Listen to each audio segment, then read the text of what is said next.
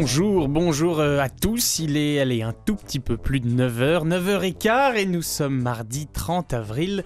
Bienvenue dans les voies de service sur Canal M. Nous avons à vous proposer des articles en tout genre. Comme, comme d'habitude, je suis avec euh, Yves Olivier. Bonjour. Bon matin. Comment allez-vous? Ça va bien. Bien. Oh, oui. Avec euh, des, des sujets sportifs pour nous, nous mettre commencer. en forme de, Oh, oui, de bon ça. matin. Exactement. Donc, euh, ben, avec le beau temps, c'est euh, le retour de la saison de la course. Effectivement. euh, j'ai trouvé un article intéressant de Monsieur Jean-François Nadeau, qui date du 29 avril. euh, donc, qui parle de la course, euh, mais qui fait des, des- des petits clins d'œil euh, à la société, même l'anthropologie, même l'histoire. Oh là Alors, là, je, ça- je- je- je démarre. hein. Vous allez nous emmener loin, on vous écoute, oui. C'est dans le devoir. Donc, c'est de l'adolescent jusqu'à aujourd'hui. Euh, J'ai brûlé de passion, on parle bien de Monsieur Nadeau, hors de toute raison pour un sport dont le niveau d'effort qu'il nécessite apparaît sans rapport avec ce que mon physique peut parvenir à lui offrir, le vélo. Je sais assez pour tout dire quelle folie peut susciter la pratique d'un sport à haute in- intensité, mais je n'ignore pas quel bonheur il génère aussi. Le vélo, entre guillemets euh, la petite reine, comme on l'appelait, n'arrive cependant pas à la cheville de la course à pied quand vient le moment, en comptant le minimum de temps et d'argent, d'améliorer sa condition physique. Des chaussures, un short, et vous pouvez sortir courir même au milieu des forêts urbaines. L'athlétisme, décliné sous toutes ses formes, est plein, est plein de majesté, même si, en Amérique du Nord, nous ne semblons nous passionner que pour sa version boursouflée, le marathon. Un héritage supposé de l'Antiquité, mais réattisé en fait à la fin du XIXe siècle par un besoin d'éprouver une filiation avec la Grèce et ses institutions autant que par une passion oubliée de cette époque pour des épreuves de longue haleine, déclinées parfois sur plusieurs jours. Qu'on parle de la marche, la course, la danse, la chaise berçante, enfin tout et n'importe quoi pourvu que cela conduise à l'épuisement. L'autre jour, je me suis pris les pieds dans un magasin spécialisé en course à pied. Au mur, c'est des présentoirs étagés jusqu'au plafond, des chaussures colorées presque par milliers, divers gadgets aussi, des montres capables de compter vos pas, des capteurs de fréquence cardiaque, des chaussettes en coton biologique emballées sous vide, pour en assurer, je suppose, la pureté magnifiée. Le pied, en, est un endroit pareil, en, un endroit, en un endroit pareil est élevé au statut de divinité. Tout a été pensé pour ceux qui ambitionnent de participer ici ou ailleurs à ces grandes fêtes collectives que sont devenues les marathons et leurs déclinaisons participatives, de 5, 10 ou 20 km, puissent d'abord sublimer leur sens de l'action dans une orgie de consommation. On ne court plus jamais seul, mais bien en compagnie d'un puissant murmure marchand qui vous susurre à l'oreille des mots doux par lesquels, comme dans d'autres, comme tant d'autres, je me laisse aussi séduire. Courir est certainement bon pour la santé, mais le corps suant et fumant, à pied, à vélo, comme vous voudrez, reste d'abord la préoccupation de ceux qui ont les moyens de s'y consacrer. Dans le Nunavik, au pays inuit où je me trouvais il y a peu, les Blancs comme moi, avec leurs habitudes du Sud bien ancrées, continuent de courir même par des froids polaires, incapables apparemment de se passer de cette drogue que sont les endorphines. Ils, ils se font demander par ceux qui les regardent passer, les poumons en feu à cause du froid, après quoi ils courent. Il est toujours plus facile de courir avec l'élan offert par l'argent, lequel procure du temps à soi. S'entraîner, c'est aussi avoir les moyens matériels de le faire. En règle générale, la course en société n'est pas juste. Certains partent avec une longueur d'avance, peu importe la qualité des chaussures qu'on leur vend. Si tout le monde est appelé à courir, certains sont assurés de trébucher. Pas parce qu'ils ne savent pas mettre un pied devant l'autre, mais parce que nous sommes tous bernés à l'idée qu'on peut, seul, à la force de notre volonté, échapper au poids de notre condition physique et sociale. Mais nous voulons bien croire, à écouter les apôtres de l'indifférenciation planétaire, qu'à force d'efforts, tout devient possible, à condition de le vouloir. Le sport apparaît de plus en plus comme une manifestation de cette course du chacun pour soi, qui n'empêche pas pour autant le glissement du présent sous nos pieds. Je cours donc je suis. Qui achète des bracelets gravés de ce cogito d'un genre nouveau? Faut-il croire que le sport est la réponse apportée au néant? Les marchands de souliers, à ce que j'ai vu, vendent aussi des t-shirts qui affirment, recto et verso, que la course à pied est un art digne des plus grands créateurs du monde. Des peintres, des écrivains, tout ce que vous voulez. Tout ne se vaut-il pas? Pour quelques dollars, chez le marchand d'à côté, vous pouvez désormais acheter des présentoirs en miroir pour vos médailles d'amateurs. Ils permettent de les regarder tout en vous mirant le nez. Le sport est devenu pour bien des gens en tout cas une sous-culture qui se donne des airs de dictature bien heureuse, du jeu. L'obsession de la performance pour la performance a conduit à cette vaine adoration de sa grandeur relative. L'effort pour l'effort, le sport comme on dit, demeure dans une large mesure une invention d'un 19e siècle européen, là où une nouvelle bourgeoisie cherchait à tromper son ennui. Les recherches de formules du, désennui constituent bien entendu une quête qui remonte à des temps encore plus anciens. Dans son Decameron, au milieu du XIVe siècle, Boccace écrit Au gré de leurs humeurs, les humains peuvent compter sur la faussonnerie, la vénerie, la pêche, les chevaux, le jeu, le commerce et toutes ces activités dont chacune est susceptible d'absorber en, toute ou partie leur attention, et pour quelque temps afin de trouver dissiper leur ennui. Il faudrait à cet égard se demander pourquoi la course à pied est devenue si populaire ces dernières années dans les médias. Ce petit milieu qui s'emploie à fabriquer euh, l'opinion publique, tout comme elle l'est chez bien d'autres employés du bureau. Serait-on encore confronté en pareille société à un terrible vide qui ne sait pas se nommer? Euh, Cet article prend fin là, mais il ne Juste pour vous donner une petite anecdote en, ajout, euh, j'ai redécouvert la course à pied il y a quelques années, lorsque je faisais euh, notamment beaucoup d'embonpoint. Mhm. Euh, et c'était assez intéressant parce qu'on était donc des collègues de travail et de plusieurs milieux avec différents handicaps. et je, ce qui m'a marqué, c'était un collègue de travail qui avait la vision réduite. Mhm. mais qui s'est mis à courir et lui en fait il a pu s'y mettre et en faire une de ses passions parce qu'il était accompagné d'une personne qui faisait vraiment encore plus de surpoids que moi, de, quasiment de, de, de, l'obésité. Et donc, il devait courir lentement. Et donc, ces deux personnes couraient tout le temps ensemble. donc, c'est la personne qui ne voyait pas très bien et l'autre qui devait courir très lentement pour pouvoir euh, accomplir des longues distances. Et ce qui, ça leur a permis, en fait, les deux de pouvoir euh, s'adonner à ce sport euh, en n'étant pas seul au monde. En, ayant le, même rythme. je leur dédie cette petite chronique. c'est intéressant. Effectivement, il y a une, dimension sociale oui, très importante. On en voit beaucoup des photos passer sur les réseaux sociaux.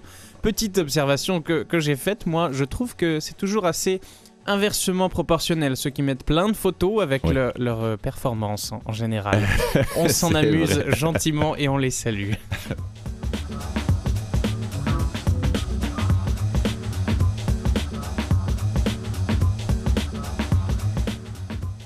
Retour des, beaux jours, effectivement, et des coureurs, c'est une chose. Euh, allez, je prends le contre-pied. Retour des beaux jours et retour, eh bien, euh, de la bière, des petites bières en terrasse, forcément, parce qu'après euh, l'effort, le réconfort.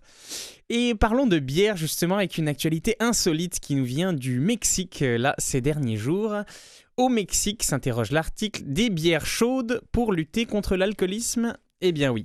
Une députée locale mexicaine veut faire voter une loi interdisant à Mexico, donc on parle quand même euh, d'une grande ville, pas d'un petit village, la vente de bière fraîche afin de limiter la consommation d'alcool. Une proposition qui a déclenché, vous vous en doutez, de nombreuses réactions parfois moqueuses sur les réseaux sociaux.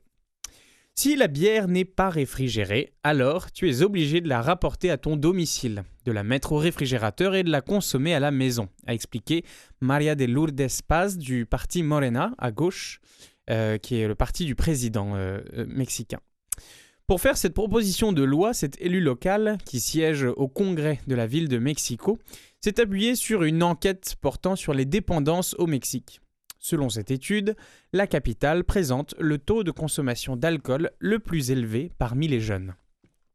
La plupart de ces jeunes consommateurs s'approvisionnent, lorsqu'ils sortent entre amis, auprès des nombreux petits commerces de la, mégapole qui vendent des boissons réfrigérées. La proposition de loi prévoit d'imposer à ces commerçants de vendre les boissons dont la teneur en alcool est supérieure à 7% à température ambiante, c'est-à-dire en les plaçant en dehors des réfrigérateurs. À la seule perspective de boire une bière chaude alors que la capitale subit actuellement une vague de chaleur, les internautes mexicains se sont déchaînés. Certains ont proposé sur Twitter que les populaires tacos soient désormais vendus glacés à vin afin de lutter contre l'obésité, un des principaux problèmes de santé publique au Mexique. Les décisions et la bière ne se prennent pas à chaud, a ironisé un autre internaute. Comment pouvez-vous vouloir interdire la bière fraîche et vouloir légaliser la marijuana? S'est insurgé un troisième sur, euh, sur Twitter. Devant la vague de réactions, les élus de Morena ont pris jeudi une révision de cette proposition législative sans pour autant en modifier le fond. Et donc c'est euh, une, euh, il faudra suivre cette affaire parce que ça va peut-être être voté et ce serait ma foi assez amusant et moi ça me ça me donne d'autres idées pour d'autres problèmes de, santé. On pourrait, je ne sais pas, imaginer par exemple que de temps en temps, parmi les, paquets de cigarettes qui sont vendus, bah, ce soit des cigarettes en chocolat. Alors, à ne pas inverser, hein, à ne pas, pas faire de tablettes de tabac, de, de certaines tablettes en chocolat. Mais euh, le champ des possibilités que ça ouvre est, est exceptionnel, je trouve.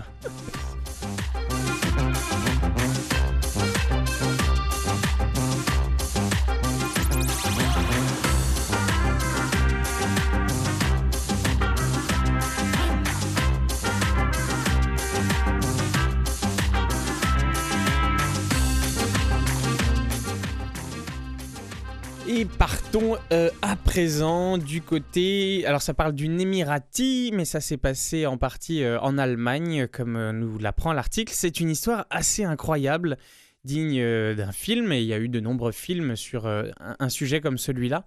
Le titre de l'article Une Émirati se réveille après plusieurs années passées dans le coma, et quand je dis plusieurs années, c'est 27 ans passés dans le coma. Une Émirati a repris connaissance après donc 27 ans dans un coma profond suite à une grave lésion cérébrale, a indiqué son fils mercredi en disant n'avoir jamais perdu espoir de voir sa mère se réveiller. Mounira Omar avait 32 ans lorsqu'elle a été blessée dans un accident de circulation en 91 en emmenant son fils à l'école dans la ville d'Al Ain, donc à Dubaï. Le fils Omar a survécu à l'accident et a pu voir sa mère se réveiller près de trois décennies plus tard dans un hôpital en Allemagne où elle avait été transférée. J'ai toujours cru que l'état de santé de ma mère allait s'améliorer, a déclaré Omar, 32 ans, dans un entretien téléphonique euh, avec l'AFP. De nombreux médecins nous avaient dit de ne pas nous attendre à grand-chose après 15 ou 20 ans dans le coma, mais je n'ai jamais accepté cela, a-t-il ajouté. Tout est entre les mains de Dieu et je n'ai jamais perdu espoir. Aujourd'hui âgée de 60 ans, Mounira est dans un état stable et suit un traitement et une physiothérapie aux Émirats arabes unis. Elle s'est réveillée de façon inexpliquée en mai 2018, l'année passée, mais sa famille a choisi de ne pas communiquer l'information par respect pour sa vie privée. Nous voulions voir son état se stabiliser avant de rendre publique notre expérience et la partager avec d'autres dans la même situation, a expliqué Omar. Et euh, cette histoire, pour euh, ceux qui ont vu le film, rappelle euh, sans, sans, doute bah, le Goodbye euh, qui est une histoire d'une femme qui était tombée dans le, le, coma en Allemagne, justement. Juste avant la chute du mur de Berlin, est tombée quelques années dans le coma et quand elle se réveille, bah, la face du monde a changé pour elle. Et bien là, ça s'est passé en Allemagne également, et c'est peut-être un peu la même chose que vont devoir lui faire vivre ses enfants, la réhabituer progressivement, doucement à toutes les nouvelles réalités de notre monde.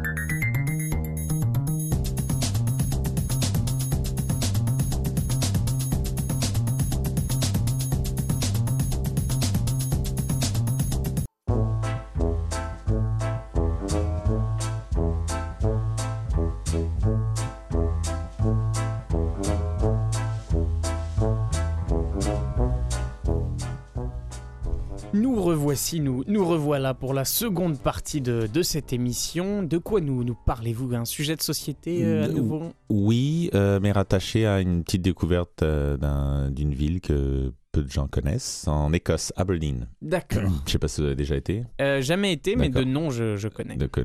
ok, bon, bah, parfait. Moi non plus. On va prendre des notes et on va, on va jouer à. On va faire nos Jean notre Jean-Charles. Très bien. Idée voyage. Alors, euh, dans le nord-est de l'Écosse, le port devenu le centre européen du pétrole offshore a gardé son riche héritage gravé dans le granit. C'est ce que nous révèle l'Obs dans un de ses articles euh, du 1er avril 2018. 2019. Pardon. Le gris sourit. Il scintille quand le soleil ravive les éclats de quartz des façades en apparence monochrome, à jamais morne ni monotone. La ville écossaise doit son surnom de Granite City à cette roche omniprésente dans le bâti, depuis des siècles, au fil des styles, du gothique à l'art déco en passant par le victorien. Conforme à la couleur locale, le micro-quartier de Fiti, ou euh, Foodie, aligne de jolis cottages en pierre grise, recroquevillés sur trois petits squares fleuris, tournant le dos au vent de la mer du Nord. Loti pour les familles de pêcheurs sur l'estuaire de la rivière Dee, dans les années 1800, le secteur est désormais encerclé par les infrastructures portuaires et les énormes navires qui effectuent la liaison avec les champs pétroliers et gaziers offshore exploités depuis près de 50 ans. De là, on peut partir pour une balade de 5 km le long de la plage fréquentée par les, promeneurs pardon, avec chiens et enfants, les joggers et même quelques surfeurs. Nominé par la grande roue du Codonaz Amusement Park, l'étendue de sable blond qui s'étire euh, entre flots bleu-gris et green de golf est ponctuée de jetées en bois sur fond d'éoliennes au large. Elle mène à l'embouchure de la Donne, limite nord de la, ville. Lorsqu'on le, remonte, le remonte un peu ce cours d'eau, l'écrin verdoyant des berges dévoile un élégant arc de granit construit au XVIIIe siècle. Brig o' Balgony est l'un des plus anciens ponts d'Écosse encore debout. De, part et d'autre, de belles maisons en pierre noyées dans la végétation donnent à ce quartier résidentiel calme des airs de village bucolique. Un avant-goût de la vieille ville qui se trouve sur la rive sud de la Donne, au-dessus de l'agréable Seaton Park. Old Aberdeen s'organisait jadis autour de deux sites emblématiques. D'abord la cathédrale Saint-Macar, pardon, édifice euh, roman fortifié achevé en 1131, entouré de charmantes rues au pavage irrégulier. De Shannonry, euh, Dunn Street et High Street, cette dernière construit au second épicentre de la cité, le campus de l'université fondé à la fin du XVe siècle et qui accueille aujourd'hui 14 000 étudiants.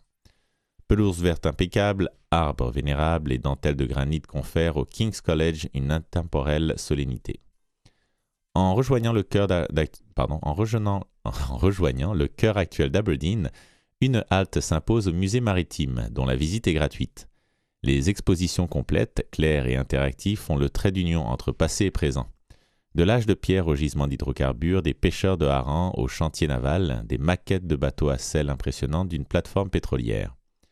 Ainsi s'achève la boucle urbaine et marine, mais il ne faut pas s'arrêter en si bon chemin. Depuis Aberdeen, il est facile de rejoindre l'intéressante route des châteaux et aussi celle du whisky dans la riante vallée de la rivière Spey. C'était un texte de Stéphanie Condy.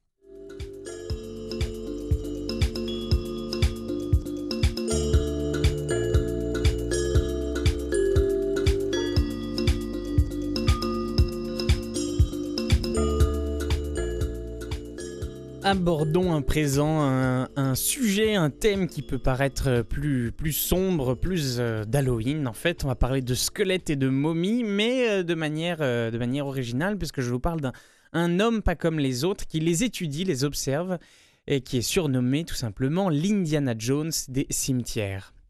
Il a raccroché sa blouse blanche pour diriger la recherche au musée du Quai Branly. Après avoir autopsié les restes de morts célèbres, le médecin Philippe Charlier cherche désormais à percer le mystère des objets venus d'ailleurs.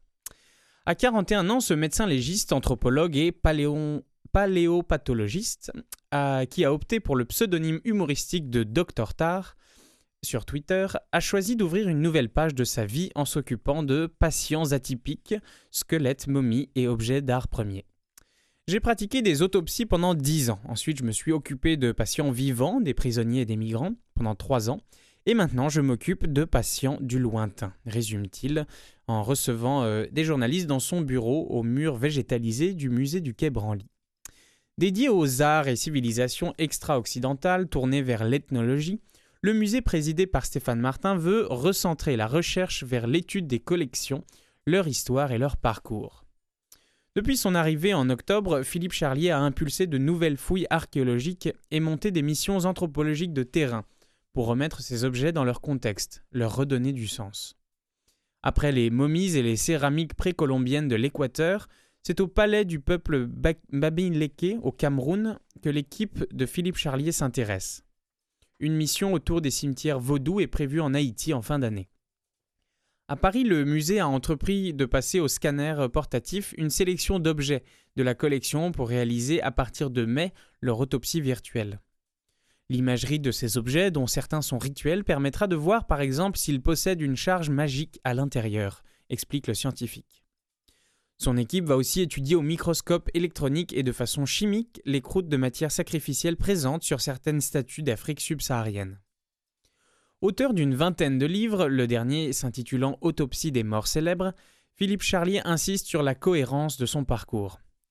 Je fais exactement ce que je voulais lorsque j'étais plus jeune. Je voulais avoir plusieurs vies. Je voulais être un médecin au service de l'histoire et de l'archéologie, un médecin anthropologue.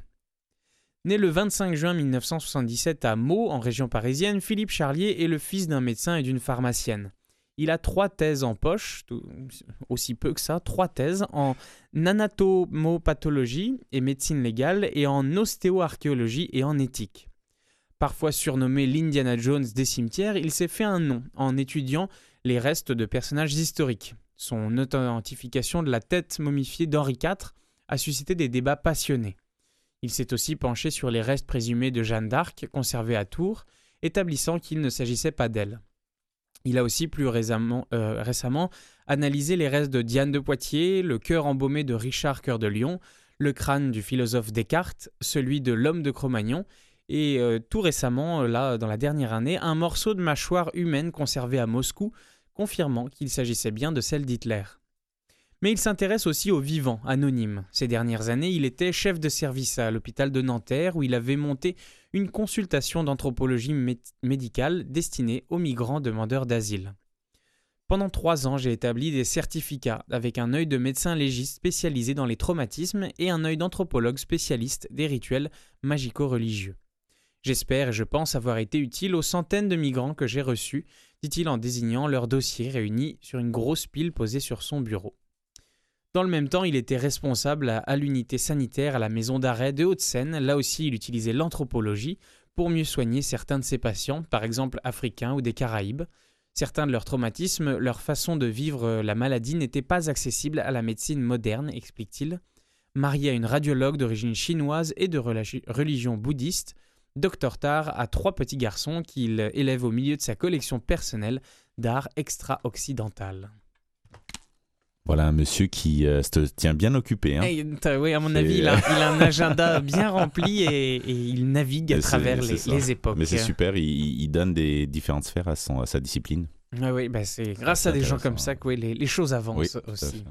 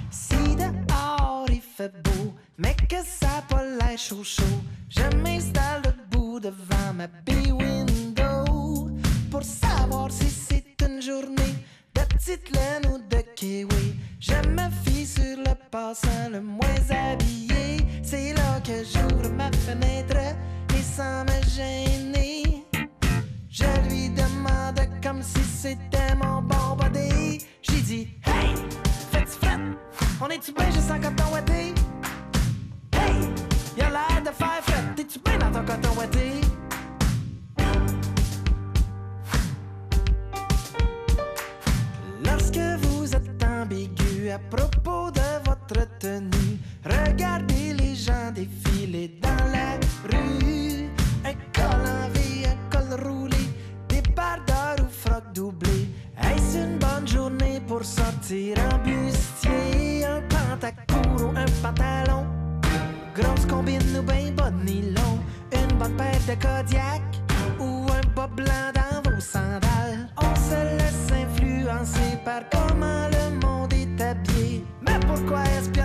espionner en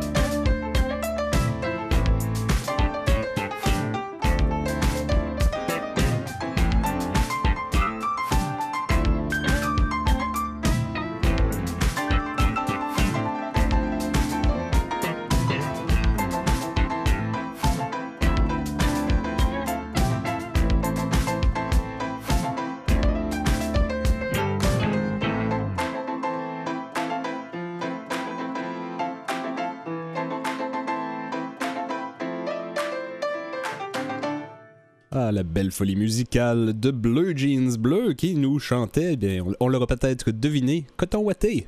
Oui, coton. Je- J'en ai un et on, on est bien, c'est vrai, dans, dans le studio avec un coton ouaté. Il fait pas fret euh, dans ton coton Watté? Non, il fait, il fait tout à fait agréable dans mon coton ouaté. Parlons à présent d'un sujet un peu plus sérieux, sans, sans transition. Oui, je ne sais pas comment l'amener. Mais bon, alors c'est en fait Francis Dupuis-Derry, professeur de sciences politiques à l'UCAM, euh, qui a sorti un article hier euh, dans Le Devoir euh, et qui bon, amène à réflexion. De l'antisémitisme à l'islamophobie, de la grève de 1934 à la loi 21. L'adage suggère de ne pas comparer pommes et oranges. Voilà pourtant deux fruits ronds qui poussent dans les arbres et qui réduisent le mauvais cholestérol. Leur comparaison révèle donc d'importantes similarités. En 1934, des internes de l'hôpital Notre-Dame à Montréal ont déclenché une grève pour protester contre l'embauche d'un interne, Samuel Rabinovitch, parce qu'il était juif. Les grévistes exigeaient que les postes de médecins soient réservés aux franco-catholiques et prétendaient défendre l'intérêt de catholiques refusant d'être soignés par un juif. On dit aujourd'hui qu'on devrait avoir le droit de ne pas être ex- exposé à des signes religieux.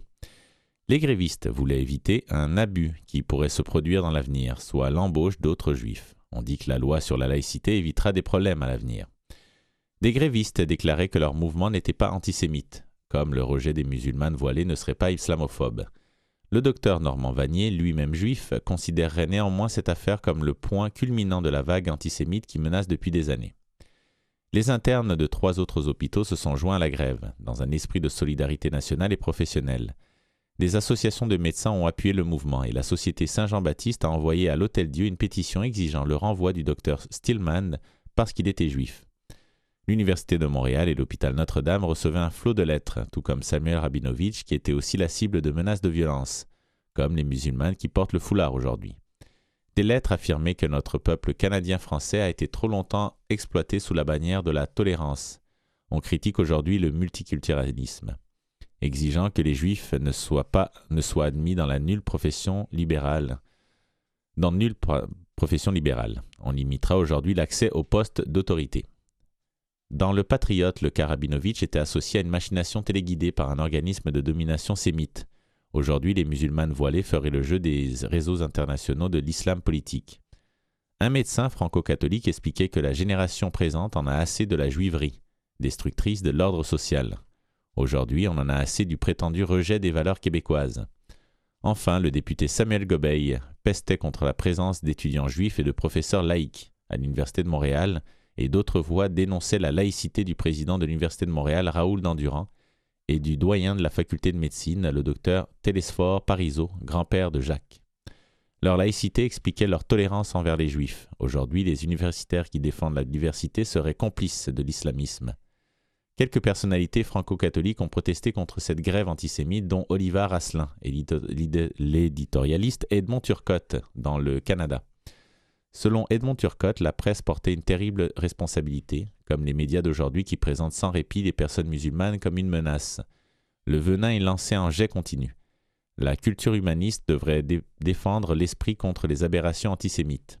La haine de la race et la persécution religieuse sont des principes de mort dans une société où la religion d'amour du Christ est la lumière et la vie. Bref, ce rejet du juif contrevenait au message d'amour de Jésus lui-même juif. Monseigneur Émile Chartier, vice-recteur de l'Université de Montréal, a défendu la tolérance et l'accueil en réponse à une question inquiète au sujet d'étudiants étrangers. Notre maison, l'université, n'est ni canadienne, française ni française, elle est québécoise. Elle est soutenue en partie par les fonds venus du Trésor provincial. Comme ce trésor est alimenté par les impôts de ceux que vous appelez des étrangers, tout, autant que l'argent des Canadiens français. Bref, un nationalisme bien compris doit traiter également de toutes les personnes du Québec qui entretiennent les institutions publiques par leurs impôts. Rabinovitch a finalement démissionné et l'hôpital général juif a ouvert ses portes à la fin de l'année. Après un stage au Missouri, le docteur Rabinovitch est revenu à Montréal en 1940 où il a soigné des patients jusqu'à l'âge de 90 ans. Il est mort à 101 ans. Pour sa part, le président du conseil médical de Notre-Dame, le docteur Albert Lesage, a tiré cette conclusion de cette sinistre affaire. Nous espérons que d'autres faits semblables ne se reproduiront pas dans l'avenir. Mais nous en, nous en doutons, car une mentalité nouvelle et dangereuse semble naître et se développer dans l'esprit de nos jeunes, qui manquent de vision dans l'avenir. L'avenir, c'est maintenant.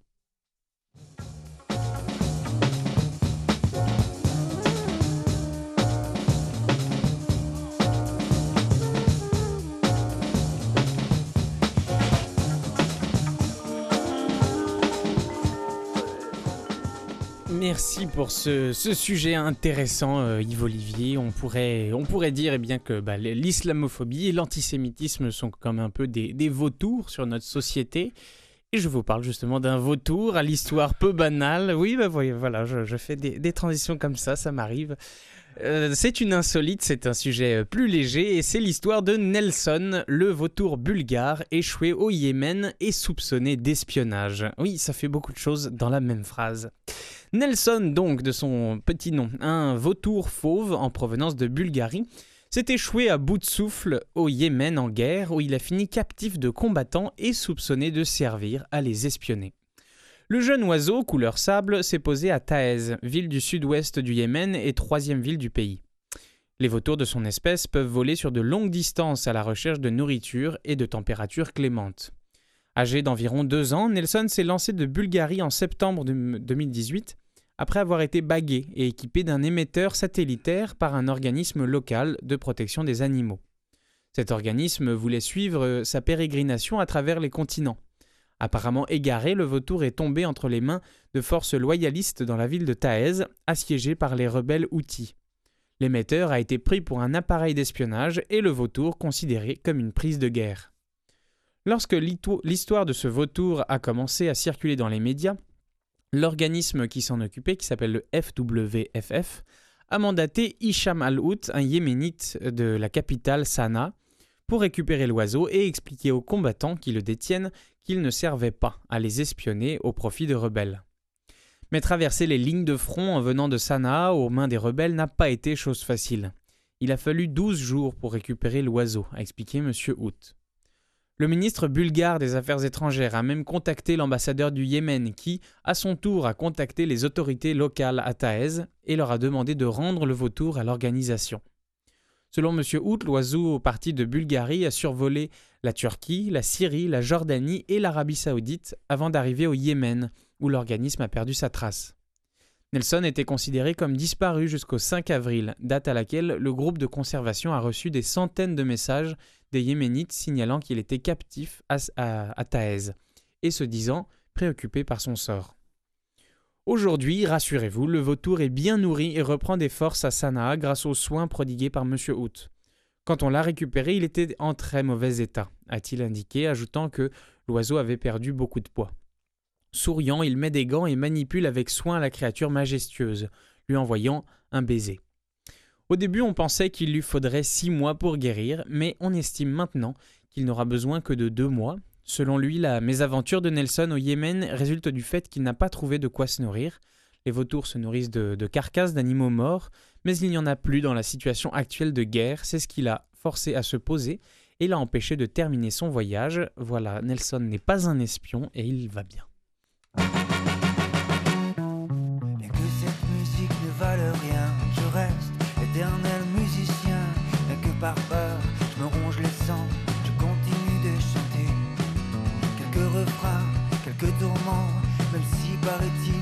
mon cœur demeure là à pleurer, une mélodie que personne n'entendra. Et que le parcours semble incertain, je reste éternel baladin, nul besoin de tous ces apôtres qui m'indiquent où il faut marcher. J'ai tenté de plaire comme les autres, être fier et avide de réussite, mais mon cœur lui porte toujours en fuite car les cordes de guitare s'arrêteront pas.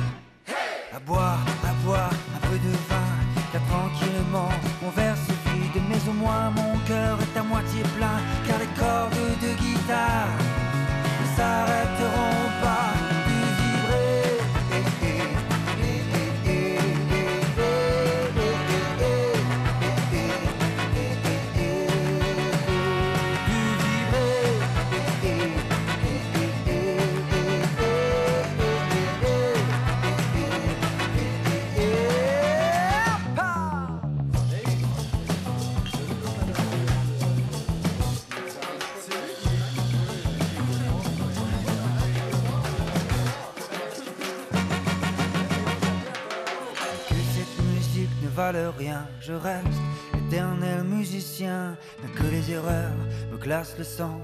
Je continue de gratter quelques accords comme passager pour ensoleiller les jours de pluie. Car mon cœur embrasera la vie tant que cordes de guitare ne s'arrêteront pas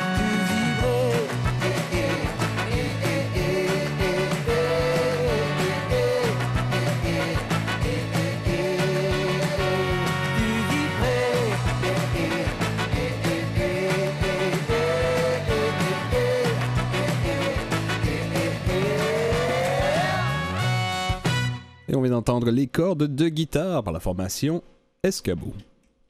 Merci Jean-Sébastien. Et si parfois je dois faire euh, des petites euh, pirouettes pour trouver des transitions, parfois elles sont évidentes et toutes faites. Après donc euh, Nelson le vautour soupçonné d'espionnage, je vous parle d'un beluga qui est lui probablement un espion. Ça se passe du côté de la Norvège. Les experts de la marine norvégienne pensent avoir découvert un beluga entraîné par la marine russe dans le cadre d'un programme visant à utiliser les mammifères sous-marins en tant que force d'opération spéciale. L'armée russe utiliserait-elle des animaux pour des missions d'espionnage? C'est en tout cas l'hypothèse qui se dessine après une découverte pour le moins intrigante en Norvège. La semaine dernière, des pêcheurs norvégiens ont repéré un beluga à Ingoy, dans le nord du pays, rapporte le quotidien britannique The Guardian. Équipé d'un étrange harnais servant visiblement à tenir un appareil photo ou une arme, l'animal a commencé à se montrer agressif vis-à-vis des bateaux de pêche, tentant de tirer les courroies et les cordes installées sur les flancs des bateaux. L'un des pêcheurs interrogés euh, a indiqué que de plus, il était très apprivoisé et semblait être habitué aux humains. Dans le harnais dont le beluga a été délesté a été retrouvée l'inscription Équipement de Saint-Pétersbourg. Pour des experts de la marine norvégienne, ce détail pourrait signifier que le beluga a été entraîné par la marine russe dans le cadre d'un programme visant à utiliser les mammifères sous-marins en tant que force d'opération spéciale. Si cette baleine vient de Russie, et il y a de bonnes raisons de le croire, alors ce ne sont pas des scientifiques russes mais la marine qui l'a fait, a déclaré Martin Biou de l'Institut de recherche marine de Norvège. Le Guardian rappelle que dans les années 80, l'URSS avait lancé un programme d'entraînement militaire de dauphins afin, d'utiliser leur excellente mémoire pour mieux détecter les armes sous-marines. Si ce programme a- cessé dans les années 90, la marine russe, la marine russe oui, entraîne depuis peu à des fins militaires des baleines blanches, des phoques et des grands dauphins dans les eaux polaires, d'après une enquête réalisée par la télévision russe Zvezda. Et donc il y a bien ben, une, petite armée euh, de mammifères sous les eaux, visiblement l'enquête commence à peine.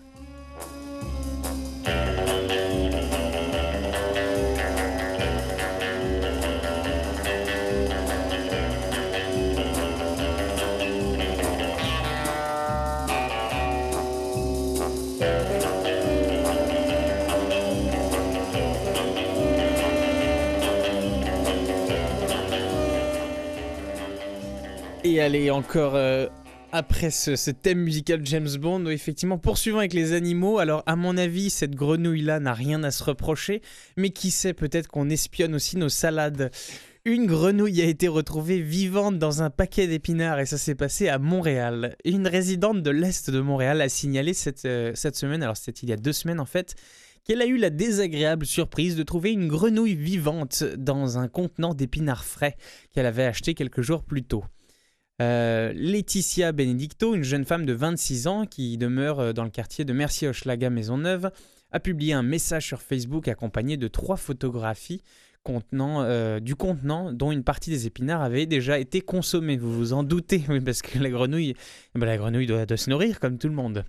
Madame Benedicto a précisé en entrevue à Bell Media qu'elle avait acheté le contenant de plastique de marque Fresh Attitude le 11 mars dernier dans un magasin de la chaîne Super C de Boucherville près de son lieu de travail.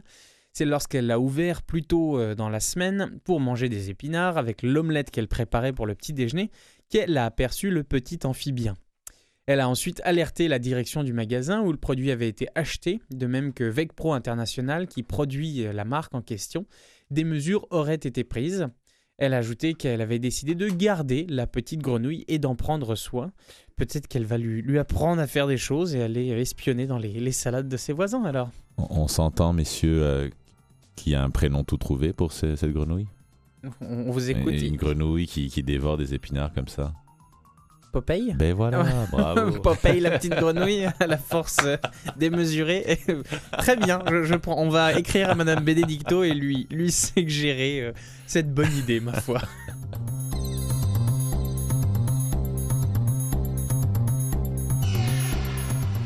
C'est la fin de, de cette émission après euh, toute cette, euh, tous ces animaux là en fin d'émission. Merci Olivier pour euh, ces sujets intéressants et qui posent de bonnes questions comme, comme d'habitude. Merci également à Jean-Sébastien La Liberté pour les choix musicaux, l'ambiance musicale mystérieuse de, de cette heure que nous avons passée ensemble. Euh, nous vous souhaitons eh bien, une- une bonne semaine. N'oubliez pas d'aller courir. Il faut aller Hein. courir, manger des épinards et puis euh, pas trop de bière, euh, mais à température fraîche quand même. Bonne semaine.